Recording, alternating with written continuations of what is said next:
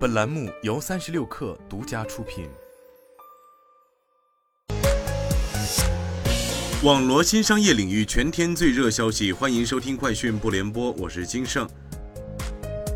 三十六氪获悉，去哪儿发布二零二二中秋出行报告，受多方因素影响，今年中秋长线游降温，国内航线机票价格有所下降。数据显示，二零二二年中秋国内机票平均支付价格为六百二十四元，环比暑期下降两成。高星酒店预订占比增幅明显，同比二零二一年中高星酒店占比增长超两成，同比二零一九年增长达四成。十一黄金周的热度并未衰减，截至九月十二号，部分酒店显示十一期间房量紧张，一些网红民宿。十月一号至六号的房源已售空。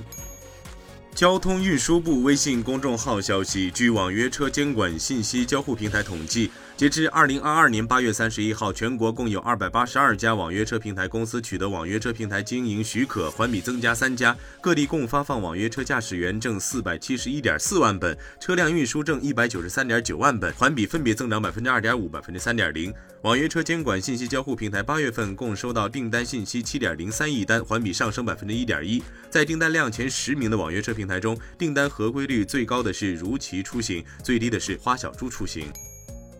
Sensor Tower 数据显示，二零二二年八月，抖音及海外版 TikTok 在全球 App Store 和 Google Play 吸金超过三点零六亿美元，是去年同期的一点八倍，蝉联全球移动应用非游戏收入榜冠军。其中约百分之四十七点二的收入来自中国版本抖音，美国市场排名第二，贡献了百分之十六点五的收入。YouTube 以将近一点三三亿美元的收入位列榜单第二名，相较去年同期增长百分之三十一点二。榜单前五名另外三款应用为 Google One、Tinder 和。Disney Plus。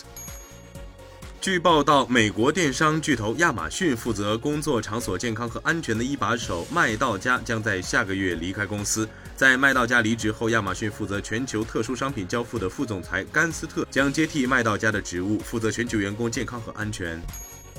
苹果今天向用户推送 iOS 十六新系统正式版本。QQ 音乐推出国内音乐平台首批适配 iOS 十六系统的锁屏组件，包含听歌识曲、听歌时长、每日三十首和继续播放四项快捷功能。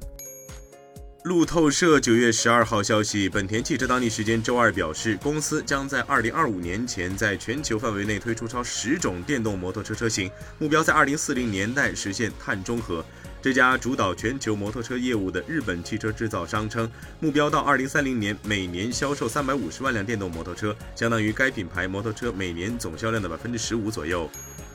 据报道，知情人士透露，Twitter 多数股东投票支持这家社交网络公司作价四百四十亿美元出售给世界首富埃隆·马斯克。知情人士表示，股东对该交易进行投票的截止日期是当地时间本周二，但已经有足够的投资者在周一晚间之前完成投票，所以已经可以得出确定的结果。以上就是今天的全部内容，咱们明天见。